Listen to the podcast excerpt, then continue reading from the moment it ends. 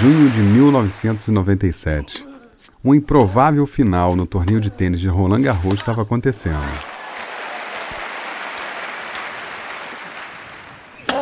Quem estava assistindo a final daquele torneio disputadíssimo estava surpreso por um jovem garoto brasileiro de 20 anos de idade ganhar o improvável título de campeão.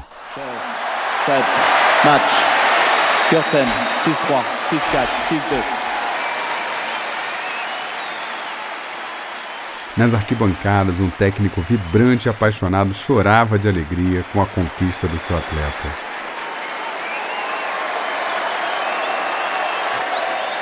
Ao relembrar disso mais de 20 anos depois, eu me perguntei: como é que se forja um campeão assim? Como liderar e treinar alguém para ser número um do mundo? Que história havia por trás daquele título? Só havia uma pessoa que podia me contar isso, e eu fui conversar com ele. Esse é um episódio especial do podcast Líder HD para contar como se forja um campeão. E quem me contou pessoalmente foi aquele técnico, Larry Passos.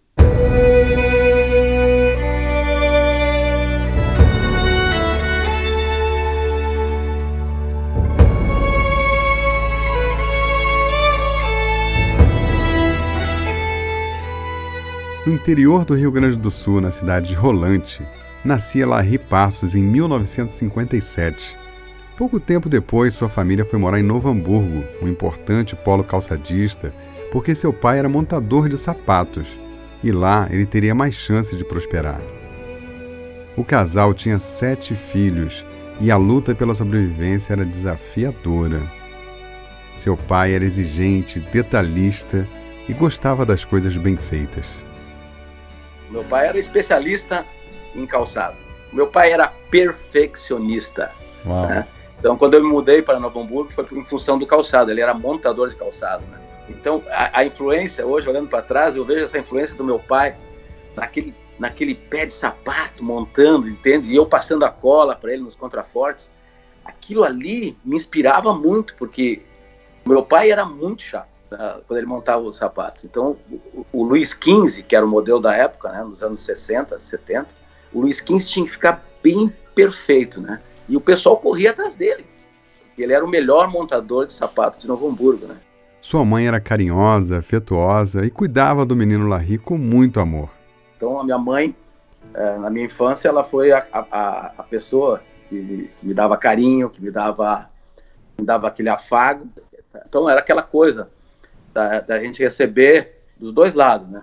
Mas tem umas frases legais que que marca muito a minha infância, Michael. Eu gostaria de dizer para todos aí, vocês, que um dia eu estava em casa e minha mãe disse assim: Larrizinho, vem cá. Assim, eu, olhei para ela assim e falei: Mãe, Larrizinho não. Larri. Aí a mãe, a partir daquele dia, ela me acordava de manhã e dizia: Larri, bom dia, vamos, vamos trabalhar junto. Então eu ia trabalhar com a minha mãe junto, uhum. já quando eu era jovem, né? Ia ajudar ela a fazer as, as faxinas dela, né? E que eu não estava ainda no, no, colégio, eu acordava cedinho de manhã e ia com ela. Então, essa, essa influência, essa coisa legal da gente lembrar da infância, né? Sim. Lembrar da infância e poder é, trazer para tua vida, né? E hoje lembrar que, pô, as pessoas que influenciaram na tua vida, né? A família tinha uma vida dura. O pai não ganhava muito e a mãe trabalhava fazendo faxina. E o menino Larry ia com a sua mãe para ajudar nos seus trabalhos. Então era uma busca muito grande, uma busca né, de, de, de sobrevivência. Uhum. Mas a sobrevivência, ela não, ela não me desanimava e não, e não me deixava triste nunca. Uhum. Por quê? Porque é, o meu pai gostava muito de esporte, a minha mãe é, me, me, me envolvia na, no trabalho também, né? Então, a, cara, era muito bacana, porque eu nunca fiquei sabendo que eu era pobre. Foi justamente o trabalho da sua mãe que abriu as portas do tênis para o Larry. Mas ele não entrou pela porta da frente do tênis, foi pela porta da cozinha. A mãe conseguiu um trabalho na cozinha da Sociedade Aliança de Novo Hamburgo e o jovem garoto ia lá para ajudar ela a lavar os pratos. Ele ficava por ali nos intervalos, perto das quadras de tênis, até que um dia faltou alguém para pegar as bolas. E aí começou uma história de amor com o tênis. Mas faltava a raquete. É, é mas uh, quando eu comecei a, a, juntar ali, a juntar bola, a minha primeira raquete não foi uma raquete de tênis, né? Eu vou contar a história para vocês. Tinha uma casinha de, de boneca num parquinho da, do clube, né? Sabe aquelas casinhas de boneca, aquelas casinhas brancas, bonitinhas, enfeitadas? E tinha uma janelinha da casinha que estava quebrada. Estava pendurada. Eu passei assim de noite, peguei aquela janelinha e arranquei a janelinha. Né? Pô, desculpa. É o clube lá. Aí peguei assim, isso, isso aqui, puxa vida, isso aqui vai dar para bater bola. Aí eu peguei aquela, aquela madeira e, e, comecei a brincar na parede do clube, né? Bem longe das quadras, ali escondido, uh, de noite e comecei a me, me apaixonei, né? Quando comecei a brincar com aquela, aquela, aquela madeira, me apaixonei. Daí a gente ficava brincando um com o outro com aquela madeira, né? E, então foi, a, foi, a, foi meu primeiro contato, né? Raquete nem pensar, né? Mas daí passou, acho que uns dois anos ali, eu estava um dia, uma sexta-feira, eu estava eu tava, uh, esperando para cobrar, para pegar minha gorjeta, e o senhor Adanilo Miller, né, que é meu segundo pai, é, que é o cara que me educou praticamente, porque aos 10 anos a gente se separou do meu pai. Então, a, ali eu ganhei a primeira raquete, uma sexta-feira. E aí ele veio, ele era muito turrão, muito duro. Ele botou a raquete em cima do balcão e disse: Essa raquete é tua. E eu, eu não acreditei, né? Eu falei assim: Mas isso não é possível, raquete, raquete é um sonho, né? E raquete é uma coisa que, daquele tempo, era uma coisa rara. Veio um senhor correndo da mesa no restaurante e disse: Larry, pega essa raquete logo. eu falei: Como assim? Não, ele te deu a raquete. Mas ele me deu assim: ó, Larry, essa raquete é tua. Uhum. E eu saí correndo dali, peguei a raquete, olhei a raquete. Atrás da raquete estava o ano de fabricação dela. Cara, é uma, um negócio sobrenatural. 1957. Uau! A raquete tinha sido fabricada em 1957, eu estava com 10, 10, 11 anos. A raquete já tinha 10 anos de uso, estava inteirinha, mas uh, marcou muito na minha, na minha cabeça que esse bacana, momento. Que legal. Ah, não teve dúvida, saí correndo e fui pro paredão. Né? aí começou a história do Larry com a raquete. Uh, aquilo ali, para mim, foi a coisa mais sublime, mais importante da minha vida, né? Fantástico. salvou minha vida, né? Mas o garoto Larry também era bom na escola, e ele teve mestres que fizeram muita diferença na vida dele, com estudos, livros e também quebrando crenças limitantes. Então eu tive que fazer o exame de admissão, sabe? Fiz o colégio, fiz um colégio fantástico, né? um colégio federal, porque eu batalhei, eu fiz o colégio, passei o exame de admissão. E para mim estudar foi muito bacana, porque eu, tinha, eu ia estudar num semi-internato era esse colégio. E foi bacana porque a minha mãe disse assim, pô, mas eles não querem te aceitar. Olha só esse lance legal que eu tô recordando, ah, não querem te aceitar no colégio, porque, pô, tu, tu, tu tá jogando tênis e tal, já tá começando a competir e tal, e não quer te aceitar no colégio, é, semi-internato, para almoçar no colégio, né? Mãe, não tem problema, mãe, eu arrumei uma forma. Aí minha mãe disse, como? Eu descobri que se eu for contigo na delegacia de polícia e pegar um atestado de pobreza, eles me aceitam. Olha! cara, foi demais, cara. Daí eu fui lá, que legal. eu e ela, caminhando, chegamos lá no atest... na, na, na, delegacia de polícia e a gente conseguiu um atestado de pobreza. Naquele tempo tu pegava atestado de pobreza. Aí eu descobri que eu era pobre. Aí caiu a ficha.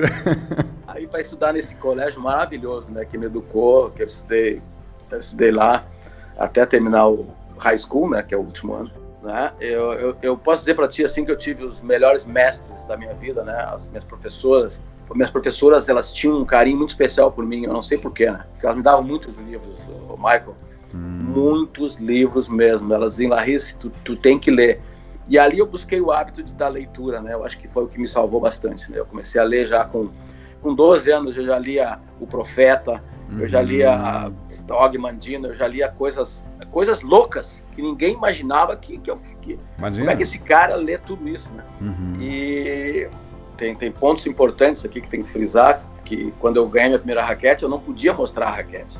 Uhum. Eu saía da minha vila e, e, e, deixa eu mostrar aqui, eu enfiava a raquete debaixo da camisa. Olha só. Da camisa. E passava, e tinha um, um bar, um armazém, eu passava no outro lado da rua, com a raquete debaixo, para não mostrar, porque existia um preconceito ali, né?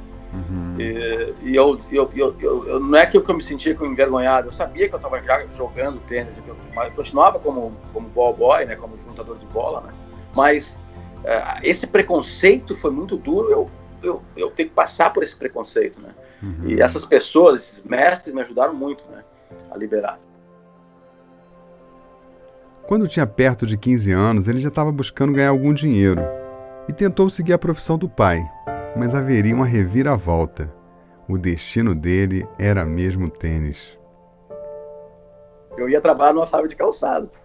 Porque eu, pô, eu vou ganhar dinheiro com tênis como, né? Como, é, imagina. Dinheiro, eu tinha que ganhar. E eu já estava com 15 anos, já tinha meu bigode, né? Eu falei, pô, comecei a ficar um pouco envergonhado, né? De, de, ficar juntando bola, né? Juntando bolinha e tal. Então, daí aos 15 anos eu tentei entrar numa fábrica de calçados, mas trabalhei seis meses na fábrica de calçados, o presidente me tirou da fábrica de calçados. O Renato Fonseca, acho que já é falecido. Olha. Tu não vai trabalhar na fábrica de calçados porque tu joga muito bem, porque eu já competia pelo clube. É mesmo, olha que incrível. É.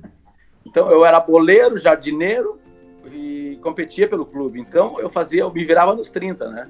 E eu me lembro dos meus 15 anos de idade, o pessoal disse: oh, hoje o Larry tá fazendo 15 anos, vamos aumentar a gorjeta dele. Então é bacana, tia.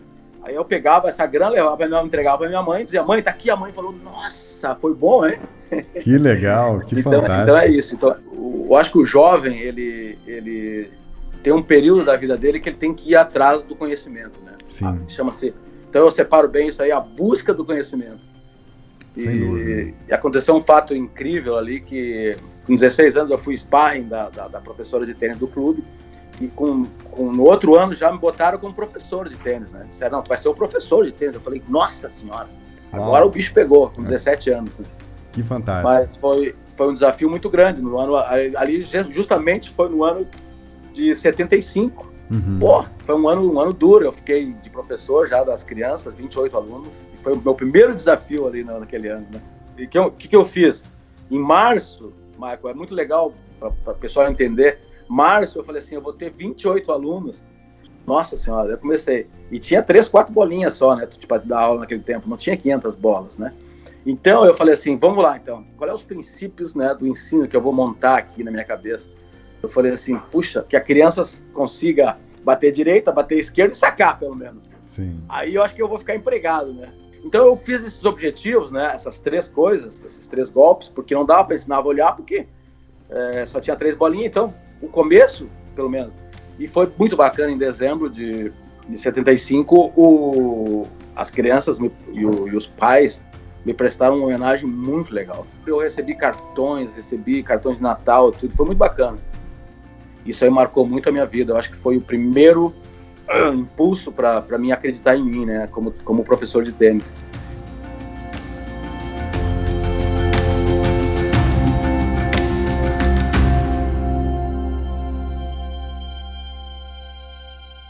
Aos 18 anos, ele teria que servir o exército. Ele sentia que precisava depurar alguma coisa na sua mente. É, eu tinha esses preconceitos, né? De, de ter vindo uh, ali, de convivido num clube alto, de alta elite. Então eu tinha também, ao mesmo tempo, eu falei assim: será que eu, dentro do, do, do exército, eu posso tirar um pouco dessa, dessa, dessa insegurança né, interna que eu tinha? Foi fundamental, eu acho que eu ter ido, né? Que eu, eu, eu, eu acho que a vida não existe nada sem doação, né? Sem doação, uh, tu tem que te doar, tu tem que te entregar e tu tem que tu tem que ter o carinho com o próximo, né? Então foi muito bacana porque a gente brigou, os, os o pessoal foi no clube, uh, no, no, exército para me tirar e, e teve um, uma cena incrível. O, na época era o Capitão Caminha, né? E tinha um menino que estava comigo competindo comigo para sair do, do, do, exército, porque como eu era já era professor de tênis, já competia pelo clube e tal, é, mas não tinha preconceito nenhum lá dentro, os tenentes, os, os capitães, tudo. E o capitão me chamou, botou eu na frente é, desse menino. E, e, esse menino, cara, vocês não vão entender, ele era rimo de família, ele sustentava a família. Uhum. E o capitão Caminha me botou na frente dele. E as palavras desse, desse capitão me marcam até hoje, né? Que ele foi assim, ele, ele disse, Larry, tá aqui tu e o fulano, né? Agora tu vai ter que escolher. Eu falei, como é que é, capitão? Tu quer que ele, que ele saia ou ele fique? Porque depende de ti, tá? Aí eu falei assim, puxa vida, esse cara sustenta a família dele e tal, e eu, pô, eu, claro que eu ajudo a minha família, mas meus irmãos também já estavam numa, numa situação legal. Eu falei assim, capitão, uh, libera ele e me deixa aqui dentro. Aí, pô, o menino saiu. eu não vou chorar aqui porque é duro, essas palavras dele foi muito, foi muito forte, me pegou muito forte. Ele falou assim, Larry, ele olhou para mim, olhou bem na minha cara e disse, tu vai ser um grande homem. E aí, porra! Aí ele me ganhou, né? Sem dúvida. Ele era carioca, né? Então foi, foi, essas, essas frases marcam a vida da gente, né? Sim. Essa pessoa foi muito importante e eu fui para lá e ralei, né? E, fiquei lá dentro. A primeira coisa que eu tive que sentir, eu senti, porque eu queria mais confiança. Apesar de eu trabalhar no tênis já, né? na escolinha, por exemplo, tu tá com a criança ali, tu tá ali brincando e tal, mas tu não tá comandando, né, Michael? Tu tá Sim. ali uh, uh, te doando para a criança, mas era, era diferente. Então, quando surgiu a oportunidade de eu fazer um curso dentro do, do Exército de Cabo, eu fiz o, o curso de Cabo, passei, para ganhar mais dinheiro também, lógico, Sim. mas também para aprender a conviver com um grupo, né? Porque hum. tu passa a comandar, né? Uh, depois que tu passa ali no curso, tu, é, tu, tu, ganha as tuas insígnias e tal, e tu passa a comandar. Então, acho que foi um momento muito importante na minha vida, né? de, eu ter, de eu ter passado aquilo tudo e, e ter, e ter começado a minha vida já é, tendo que liderar um pouco, comandar alguma coisa, né? Sim. Então essa foi, foi a, acho que foi a minha primeira, meu primeiro contato, assim, porque não é fácil, tu, tu tá no meio do mato, tu tá ali, tu, tu é responsável por 20 soldados, né? Então tu tem que estar tá lá dentro, ah, tu tá fazendo uma missão e tu tem que comandar aquelas, aquele pessoal, né? E tu tem que ser amigo deles, Tu não pode, tu não pode, porque é, eles entraram contigo. Não é porque tu, tu não é Sim. nada mais do que ninguém lá dentro. Sim. Então foi muito bacana esse, esse momento meu, né?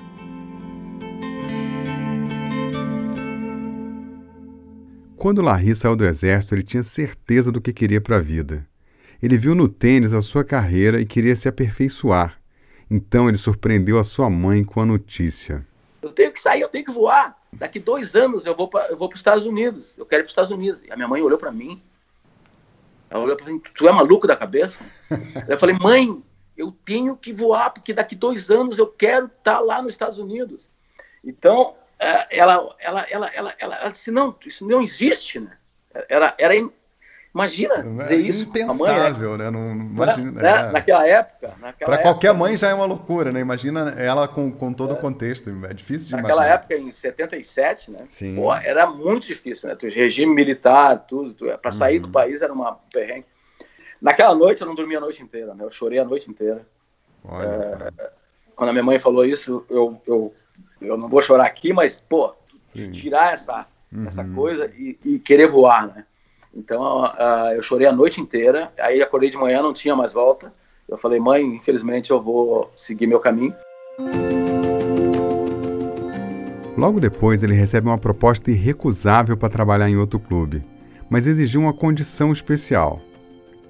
E agosto de 78 aconteceu a cena mais incrível da minha vida. Eu estava dentro do colégio, fazendo meu quarto ano de high school. Uma pessoa, chega o diretor da escola e me chama Daí o diretor me disse, Larry, esse senhor, uh, o presidente do clube da Sociedade Ginástica Novo Hamburgo, ele quer falar contigo. Aí eu falei, puxa vida. Aí ele disse, Larry, eu quero te contratar para trabalhar na Sociedade Ginástica no próximo ano. E eu estava no meio do ano anterior. Olha só. Aí ele pegou um papel assim, começou a escrever, né? Aí ele olhou para mim e falou, Larry, tu aceita? Aí eu falei assim, não. Cara, tu não, tu, tu não tem ideia o que era o valor. Aí o diretor me cutucou, falou assim, tu tá louco? Tá doido, cara. Ele tá oferecendo três vezes mais do que eu ganho como diretor da escola. Ele era diretor da escola Alberto Pasqualini. Uau. Aí eu disse assim, uh, senhor Calito, eu não aceito. Mas como não? Pô, não é possível. Tu quer mais? Quer, quer uma proposta melhor? Eu falei, não, vamos lá. É, eu quero botar alguns adendos aqui. Aí ele falou, tá bom. Eu falei, ó, no ano que vem eu quero uma bolsa de estudo na faculdade, de educação física. Sim. E no final de 79 eu quero uh, que vocês me deem uma viagem para os Estados Unidos, em 79, final de dezembro de 79. Aí ele falou assim, nossa senhora, como é que, de onde é que tu tirou isso? Eu falei assim, eu preciso buscar conhecimento. Eu vou ser o o professor do clube de vocês, mas eu quero mais conhecimentos. Eu, eu já tenho, já estou tendo sucesso, eu já tinha, já estava tendo sucesso como professor, né? Uhum. E, e, e, pô, me, me, me, dando o máximo, mas eu queria mais, eu precisava buscar alguma coisa. E nos Estados Unidos era tudo que, que, tudo de bom que tinha, né? Aí ele falou assim, é, nós vamos, eu, eu, eu, eu, isso aqui não tem, já vou assinar, ele pegou o papel, viagem para os Estados Unidos, curso no Harry Hoffman, fazer um curso de, de técnico no, na, na, escola do Harry Hoffman, que era meu ídolo. Né? Olha, que legal. Australiano, meu ídolo. E aí ele disse, está assinado aqui embaixo. Agora, a bolsa da faculdade, tu vai trabalhar para nós, enquanto tu tiver a bolsa, tu não vai ter aumento de salário. Imagina naquele época a inflação. Aí eu falei para ele assim, fechado. Nossa. Assinei embaixo. Botamos os termos, eu falei, vou trabalhar quatro anos. E foi, foi uma coisa incrível. Em 79, uh, dezembro de 79, no final do ano, eu embarquei. E aí aconteceu a cena mais incrível que foi quando eu embarquei no Jumbo, ali em Porto Alegre. A minha mãe foi me levar no aeroporto junto com meu irmão. A minha, mãe, a minha mãe chorava, chorava, chorava. Ela falou: Tu me falou em 77 que tu ia fazer isso. Esse momento, né? O momento que tu, que tu, de tu pensar, né, do jovem pensar em buscar conhecimento primeiro e depois pensar no dinheiro, né? Então acho que a, a, essa, esse desafio foi muito grande na minha carreira. Né?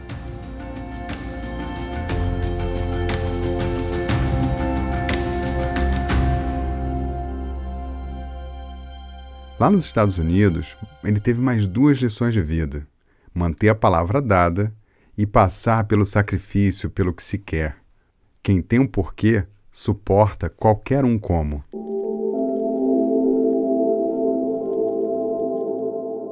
Foi um momento duro porque eu vim para os Estados Unidos ali em 79 e e a cena mais incrível foi. Hoje eu moro aqui nos Estados Unidos, mas a, a cena mais incrível foi no, na, última, na última semana que eu estava nos, Estados Unidos, em, em, Tampa, no, no, Harry Hoffman. Uh, uh, eu levei os travel checks contados para fazer o curso, né? Para estudar, para fazer o curso de, de, coach lá, né? E, e, e, os meus parceiros eram dois franceses, né? E o meu coach chegou para mim e falou assim: Tu não vai embora, tu não vai embora, tu não vai voltar para o Brasil tu vai fazer a universidade aqui nos Estados Unidos porque tu, pô, tu tá jogando muito bem, tu é um, um potencial muito grande, tu tem 100% de bolsa. Cara, nossa, assim, que incrível. Não posso ficar, não posso ficar. Eu tenho que voltar porque eu tinha prometido que eu ia pagar uh, tudo que eles me deram através do meu trabalho, né? Uhum. Uh, os três anos eu tinha que trabalhar sem aumento salarial e eu tinha que levar esse know-how aqui dos Estados Unidos para lá e continuar meu trabalho lá. Aquilo ele marcou bem. E na última semana uh, que eu estava no curso, eu tinha 17 dólares para comer, de segunda até sexta. Meu comer. Deus. E o pessoal pensa que, que, que foi fácil. Então, o que, que eu fiz? Eu fui no mercado e peguei os 17 ali, guardei 3, porque tinha que pagar um transporte para ir para o aeroporto, indo com uns 3 dólares. Eu falei, eu vou gastar 14. Aí eu comprei o que deu para passar até dia de ir embora. Então, é, é mas a, essa experiência me marcou bastante na minha vida. Mas foi fantástico. Eu acho que a, a busca do conhecimento foi a escolha certa. Larry voltou ao Brasil, retomou as suas atividades e fazia faculdade. Treinava alunos no clube e jogava em alguns campeonatos. Tudo isso ao mesmo tempo. Ele estava sentindo o peso daquela rotina e depois de voltar de um qualify em Curitiba, houve um ponto de inflexão definitivo na carreira dele. Aí, quando eu voltei para Novo Hamburgo, eu falei: não vai ter jeito. Agora chegou o momento. Esquece essa tentativa de jogar torneios profissionais uhum. e faz alguma coisa bem feita, né?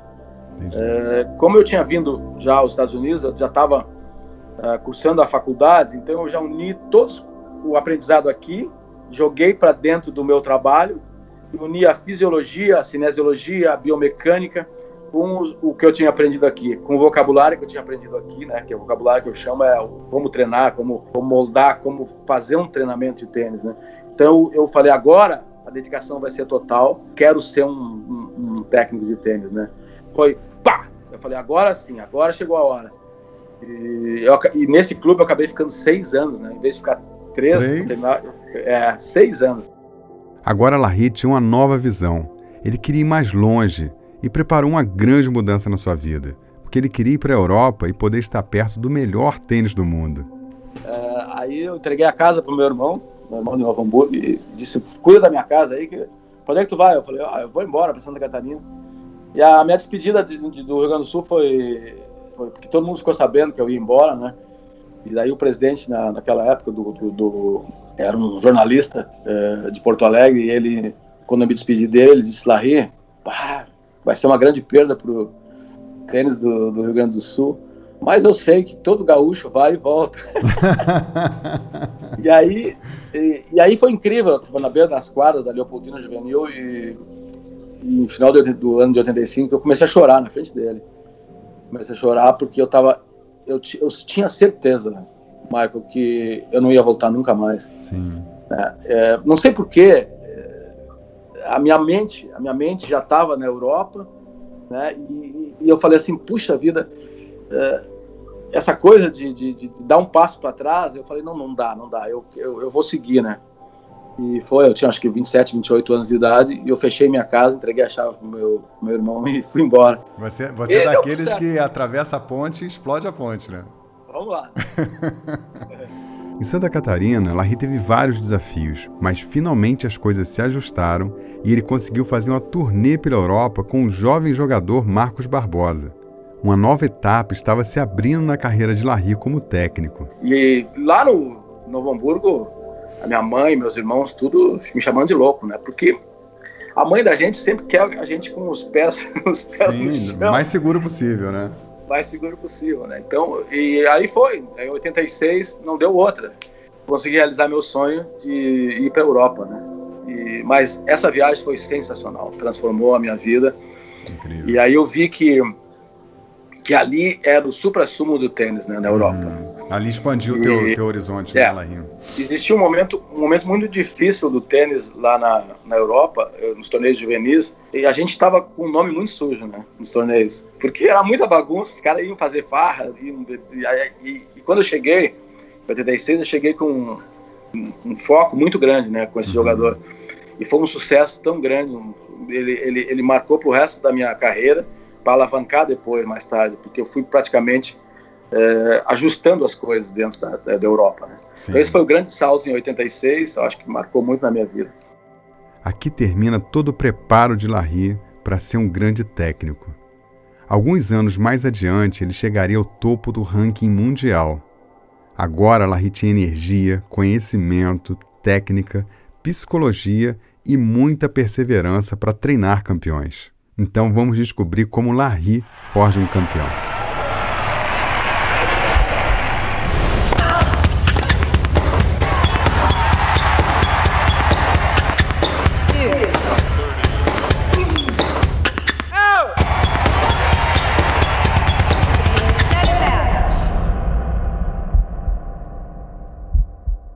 Como fazer de um atleta um campeão? Como liberar o máximo potencial de uma pessoa? Dentre tantos meninos e meninas que passam por Larry, como ele descobre aquele que tem mais potencial?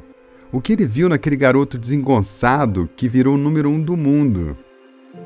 É, eu vejo, eu vejo em primeiro lugar, o menino entrou ali dentro da quadra e ele, ele me deu, me deu 50% naquele momento. Ah, os outros 50 eu vou atrás. Né? Uhum. Os outros 50 eu vou buscar, eu vou fazer de tudo, né? Se ele me der essa energia, eu vou atrás.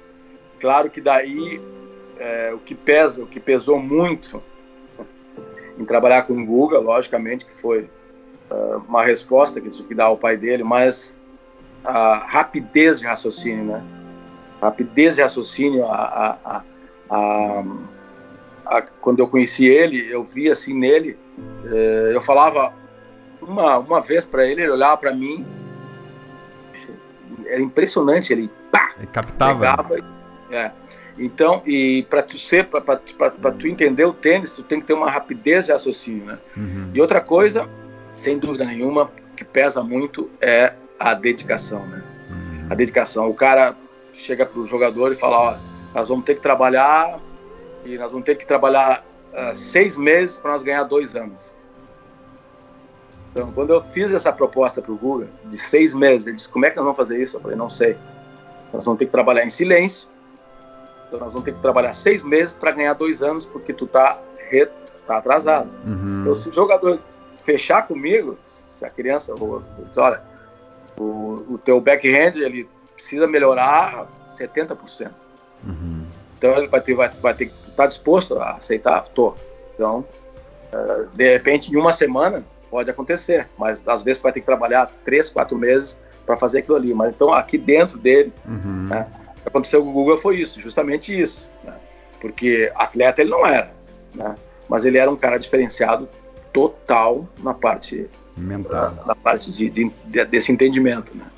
E... Então, isso aí pesa bastante, né? É, é, e assim, já que a gente falando de forjar gente de alta performance, né, essa formação de pessoas de alto resultado, de alto rendimento, é, quando a gente vê um atleta que está nesse nível, né, jogando em, em, alto nível, quanto daquilo, né, na, na, sua raiz, quanto daquilo era, era dom, né, tem gente que acredita nisso, né, e quanto que é realmente esforço, né, quanto que é aptidão e quanto que é esforço ali, ou se é as duas coisas, não sei. Eu, eu, eu, às vezes as pessoas falam que uh, depende muito do mental, mas no início da carreira, no início da carreira, é 70%. Tem que ser 70% do esforço mesmo, porque tu vai ter que buscar o teu limite. Uhum. Não vai adiantar. Tu vai buscar o teu limite, né? E então muitas vezes uh, ah, para te atingir um objetivo, tu vai buscar, tu vai trabalhar os teus pés, tu vai trabalhar a tua mão, vai trabalhar a tua parte mental, tu vai ter que buscar força lá dentro. E aí, quando chega no último momento, da onde é que vem a força? A último, o último momento vem da onde? Vem daqui de dentro, né? Uhum. Então, é, é, tu ter esses aspectos claros, né? Tu chegar pro, pro, pro jogador e dizer, olha, meu amigo, o último momento vai ser o coração, né? Então, tu vai, vai, tu vai começar pelos pés, vai subir teu corpo, aquela aquela aquele cansaço bem, sobe a, a, parte mental, ela vai ela vai trabalhar o, o, extremo, né? E tu vai tu vai querer desistir, mas daí tu não vai desistir porque vai entrar o outro lado, que é isso aqui, que é o lado do coração, né? Agora, claro, o cara chegou ao top 10 do mundo. Pô, aí muda tudo, né? Tu vai trabalhar de uma forma, uma forma um pouquinho diferente, porque ele já está formado, né? Já está tudo moldado, né? Uhum. Esses aspectos já estão prontos. Sim. Agora, lá no início, quando tu começa a forjar né, uhum. né? a, o atleta, ele é 70% de esforço, né? O Guga era esforço mesmo, né?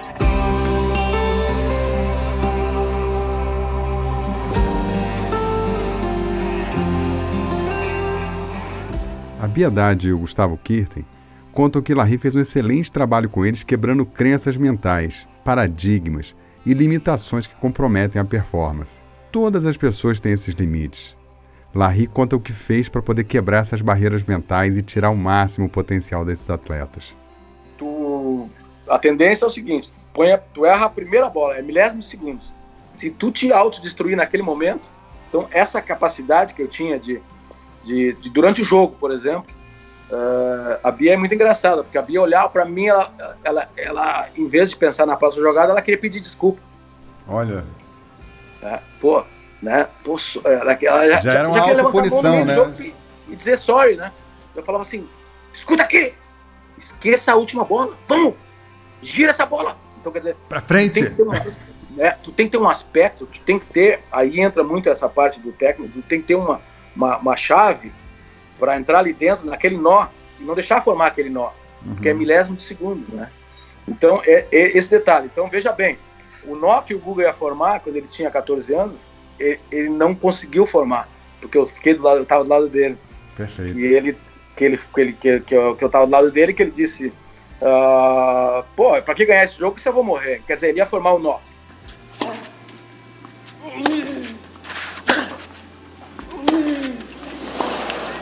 Uma vez com o Larry, eu falei para ele, falei, e isso muito cedo, num campeonato, eu tinha 14 anos, eu devia estar com uns, uns seis meses, um ano junto com ele eu saí da quadra e costumava ter dificuldade sempre em fechar os jogos, tal, em ter que vencer do meu amigo lá no outro lado.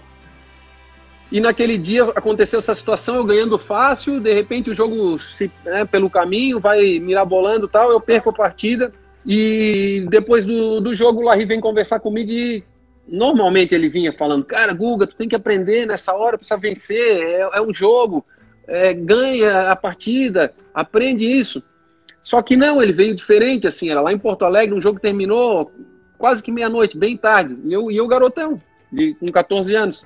E ele fala, e ele espera, não falava nada, não, o que, que é, Guga, o que, que tá acontecendo? Eu vi que o Larry meio diferente, até que eu consegui falar, falei, o Larry, não adianta, cara, se eu ganhar ou perder, não vai trazer meu pai de volta. Eu peguei, cheguei do lado dele, pá, abracei ele, ele chorava. Eu falei, chora bastante, chora bastante. Chorou, chorou, chorou, eu disse, pá, cara, nós estamos vivos, vamos, nós estamos vivos, vai ser legal pra caramba, nós vamos desfrutar agora, agora eu peguei o teu número. Cara, eu falei assim, agora eu tô ferrado, agora eu não posso mais largar esse cara, Sim. né? Eu, eu vou ter que ficar com ele até esse nó desaparecer. Sim. Então não deixou formar o nó.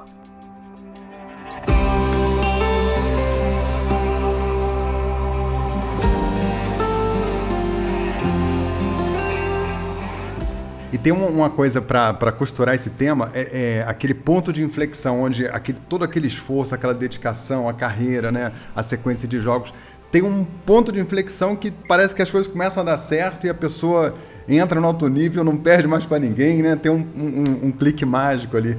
O que, que acontece ali, Larry? Qual é o, o, o, ponto que isso acontece? Por que acontece? Se é que isso tem explicação? Né? É, tem, tem uma explicação.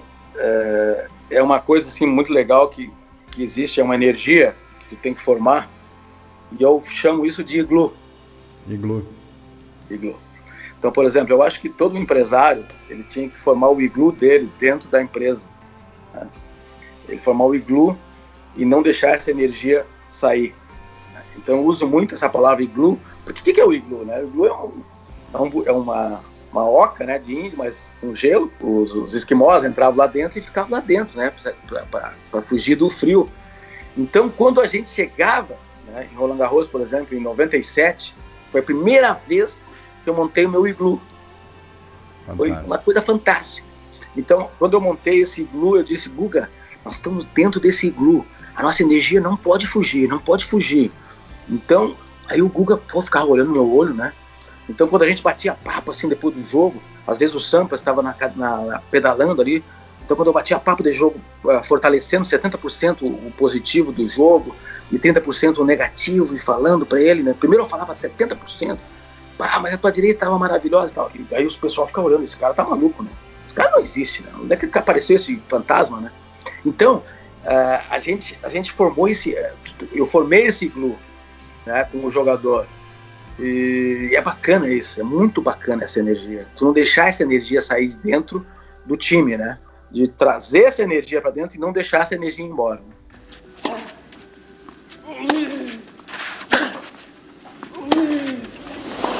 Além da técnica, do incentivo, da cumplicidade e de todo empenho, claramente Larry coloca muito amor no que faz. Ele se conecta com seus atletas e leva a relação para outro patamar de confiança. Quando perguntam ao Guga o que o Larry Passo significa para ele, ele responde assim, ó. Aquela grande pergunta que o Larry representa para ti, Guga. É tudo, cara. É tudo.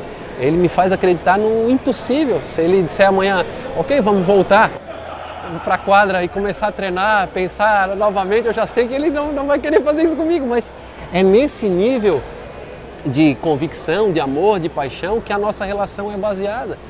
É, é uma energia única, é algo que funciona já em conjunto, sabe? Quando a gente está próximo e também num distanciamento, como foi numa época super delicada para ele, de enfrentar um câncer, ele liga, eu falei, lá, eu tô indo aí, cara. Não importa. E, e na hora que eu lembro bem, eu fui fazer minha primeira cirurgia, ele ficou comigo até eu sair do quarto eu dar um aperto de mão, me dar um beijo e vir acompanhar os últimos minutos com a mãe dele. É nesse nível de, de amor, sabe? Que ele é, me ensinou a alcançar dentro da quadra, a percebê-lo nesse eixo de relação. Então, tudo que ele está próximo e eu enxergo fica saboroso, fica colorido, mesmo sendo doído, complicado, desafiador, é, pode ser é, gostoso também.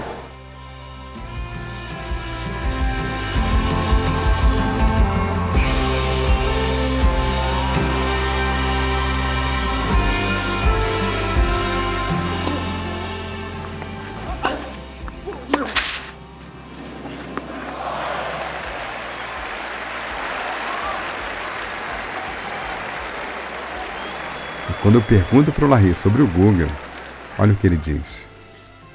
O momento que, que o pai dele, o momento que o pai dele chegou para mim, pá, um dia treina, treina esse menino, e eu falei que ele era muito jovem e tal, que um dia eu ia treinar ele, então aquela promessa é, marcou muito na minha vida, né? Foi muito forte aquela promessa do pai dele ter morrido, né? Esse aspecto foi, foi fundamental, né? E, e quando começamos, é, quando começamos a trabalhar, estava é, claro na minha cabeça, né? E, e, o sentido de, ao mesmo tempo, de, de ser o, o, mentor dele, né? Como, como coach, como técnico, mas também é, fazer essa, essa, essa, essa transição ali da, da, da, perda, né? E ter um cara que ele podia contar, né? Só para dar um exemplo, uma vez a gente estava num voo, a gente estava num voo, eu tava, ele estava na janela, né? Voo de, de classe econômica, óbvio. Cara, deu uma turbulência o avião o avião começou, ele desce mil metros, né? Quando dá turbulência, ele desce mesmo. E, cara, eu acordei, eu pulei, eu pulei, eu juro, eu pulei e agarrei ele. Cara, é, é, isso aí expressa tudo. Expressa tudo. Por quê? eu acordei, de vez pensar em mim, eu, eu, eu acordei assim do nada e pulei nele, agarrei ele. Tá entendendo? Coisa, então, eu acho que isso aí expressa toda essa ligação minha com ele, né? Sim. Desde o começo que a gente começou a trabalhar, né? De, de, de, querer proteger ele, né? É. Então, quando, quando ele, eh, na época ele ganhou o Roland Garros, tinha momentos assim, ele era muito jovem, né? Então tinha momentos que a imprensa batia muito forte, né? Batia muito forte. Então eu, eu usei uma frase: batam em mim, mas não batam nele.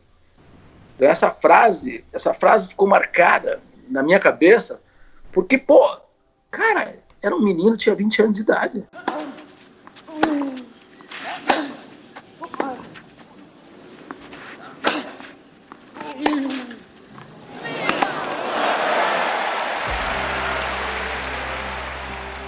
Em 1997, quando Guga tinha apenas 20 anos, imagina a tensão que pairava no ar quando um garoto que estava na posição de 66 no mundo aparecia como uma zebra num campeonato tão disputado. Você consegue imaginar o que estava rolando antes do jogo? Se você fosse o técnico, o que, que você falaria pro Guga? Agora veja só o que o Larry fez. É, eu cantei pro Guga no café da, da manhã antes da final. Viver e não ter a vergonha de ser feliz. Viver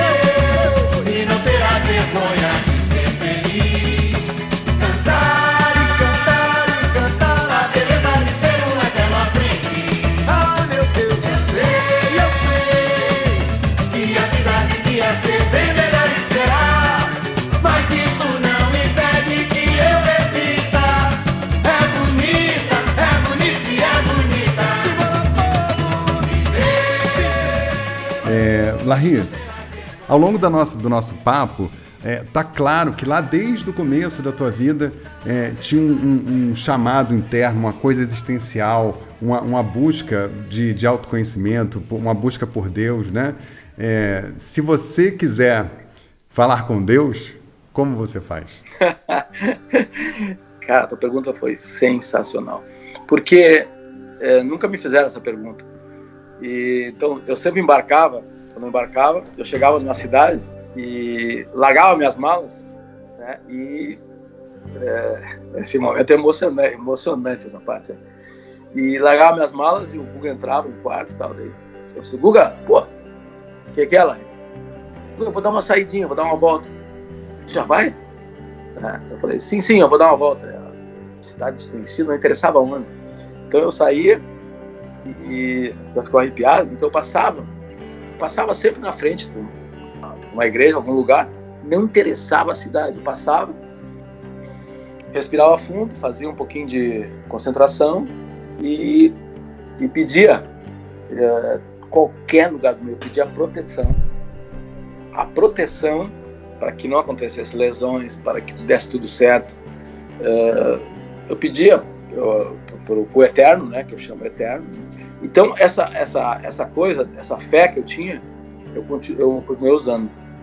Só que chegou um momento da minha vida que eu estava uh, tão imbuído de, de buscar respostas e tal, e eu comecei a, a, a perceber eu tinha realizado tantas coisas na minha vida, tantas coisas bacanas, tanta coisa, eu tinha passado por tudo, tinha conseguido chegar, transformar um cara no número do mundo e tal, tinha vencido, né?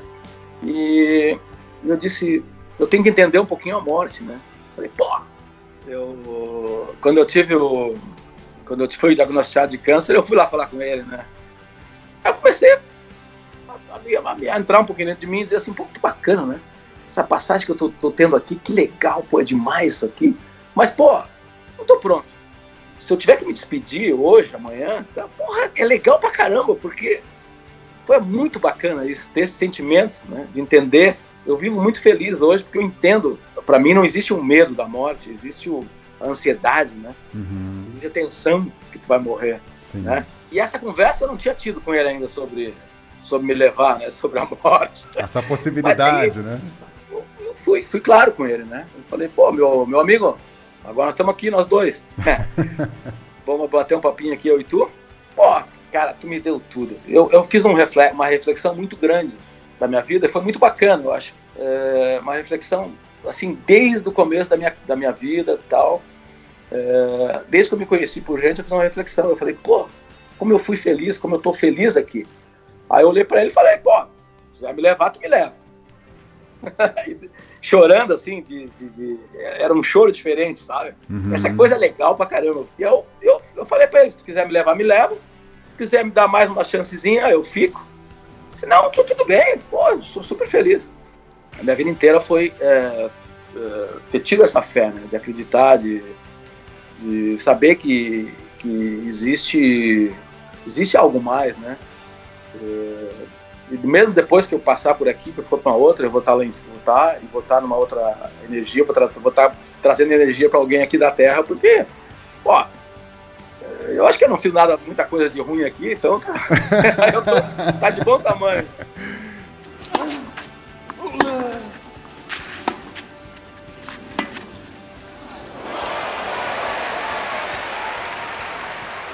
Em toda a carreira de Larry, ele nunca parou de dar aula para as crianças. E ainda hoje, mesmo sendo um profissional requisitado pelos melhores do mundo, ele dedica uma boa parte do seu tempo para treinar os pequenos. Como é que se chama isso, hein? É, é, é incontrolável isso, Michael. E essa pergunta, essa pergunta também é bem legal porque eu sou muito cabeludo, ó, tá? Então, estão vendo, todo mundo me conhece, sabe? Então, é, quando eu, eu entrava, que eu ia dar uma aula prática para eles, né? Didática, por exemplo, né? Didática. Então, quando eu entrava lá dentro, eu dava a minha primeira aula, dava a primeira aula para eles e de repente o pessoal chegava perto, chegavam perto olhavam para mim assim, Larrito, tá completamente arrepiado. É, é, é, um negócio de louco, cara. Uau! Tá? Vou dar um exemplo agora típico, é uma coisa de louco. Ontem eu estava batendo bola com a minha filha, agora abriram a quadra aqui, eu estava batendo bola com a Betina, dando um treino para ela e tal, e dois rapazes chegaram na outra quadra, foram bater bola. A primeira vez na vida deles que eles pegaram uma raquete, mas deles, eles olharam né, falaram, sorry, sorry, our first time. Eu falei, no worries, enjoy. E eu dando treino pra Betina na outra quadra. Cara, sabe o que aconteceu? Eles terminaram o treino deles, vamos brincar, brincar ali, não acertaram, não conseguiram, né? Passaram por trás no alambrado. E... Aí eu tava recolhendo minhas bolas, eu parei, recolhi as bolas, olhei para eles e falei, hey guys, look at me. Eu falei, dá uma olhada para mim. Eu falei assim, daí eles vieram, eu falei, vamos lá. Cara, eles estavam do outro lado do alambrado da quadra. Eu soltei minha raquete no chão. Eu vamos começar por primeira. Como é que vocês podem aprender o forehand? Então, onde é que veio isso? Gente, onde é que veio isso? Inacreditável. Cara, a Betina estava do outro lado da quadra, olhou para mim e começou. Ficou assim com a mão na cabeça. A Betina toda tímida. Eu fui lá, coloquei, eu falei, you roll the racket, go up, ok? Daí eles baixaram a raquete no corredor, juntaram a raquete, levantaram. Eu falei, stand this hand. Eles estenderam a mão, estenderam a mão de esquerda. Eu falei, one, two, one, two. Peguei uma bolinha, soltei e bati. Eu falei, quanta força eu estou fazendo? Eles falaram, nenhuma. Eu falei, então, quem vai trabalhar para vocês é a cabeça da raquete. Então vamos lá. De onde é que vem essa energia? Aí me agradeceram. Cara, eu ganhei o dia. Eu não sei, não é isso. Então, esse trabalho, assim, não interessa. Para mim não interessa se é gordo, se é magro, se é torto, né? é, eu tenho que fazer alguma coisa. Eu tenho que fazer alguma coisa. Então lá na, no meu trabalho agora, na Ross, na Ross School, lá em Long Island, assim, vou, vou lá uma vez por mês e trabalho quatro horas por dia. Mas daí quando chega o grupo da tarde, chega uns, umas 30 crianças, né, o after school, eu falo assim, não, não vou embora. Porque eu não admito. Tem uma, uma criança lá na última quadra batendo torto, eu saio correndo, vou lá e não tô, não tô ganhando nada para isso. Eu costumo dizer assim que o, o tênis hoje, para mim, é, é, a minha religião. Aí lembro o Luiz XV, o sapato do Luiz XV lá do meu pai. Enquanto eu não estiver perfeito, eu não vou, não vou parar. Então isso, é, isso, isso é que me, me move, né? Sem dúvida nenhuma.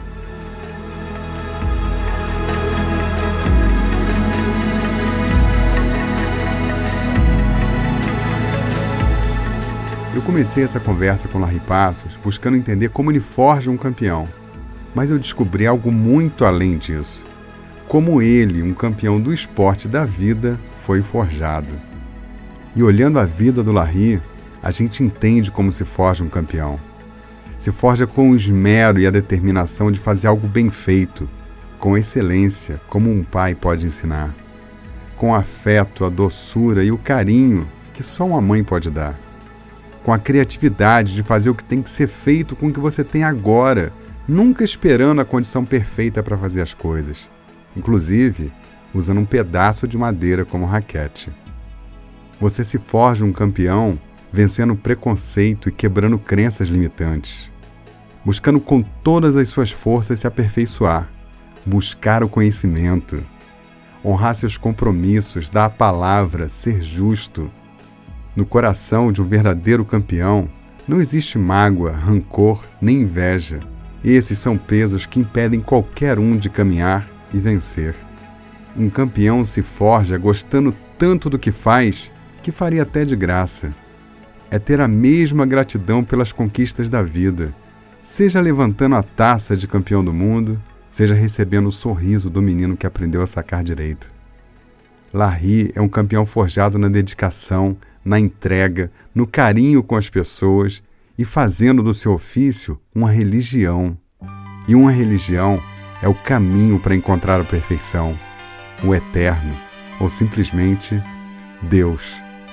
É assim que se faz um campeão. Larry, obrigado por abrir seu coração. Você é só coração, meu amigo. Quando eu soltar a minha voz, por favor, entenda que palavra por palavra eis aqui uma pessoa se entregando. Coração na boca, peito aberto, vou sangrando. São as lutas dessa nossa vida que eu estou cantando.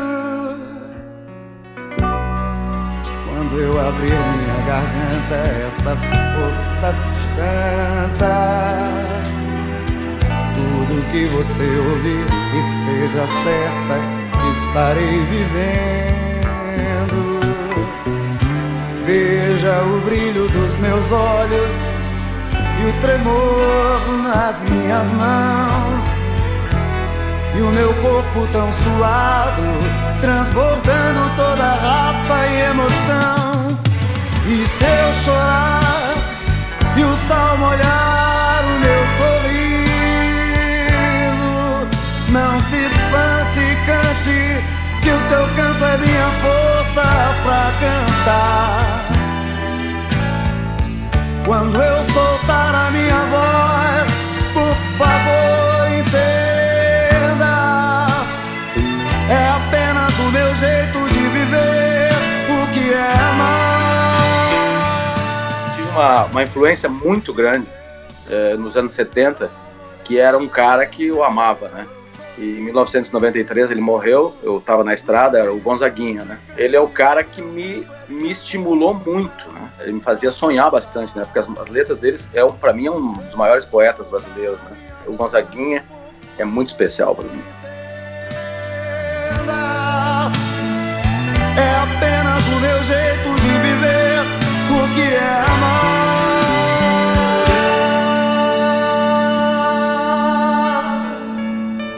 Larry, essa aqui é só entre nós, só a gente vai entender. Ouve a Carla, vai. Escreve o livro.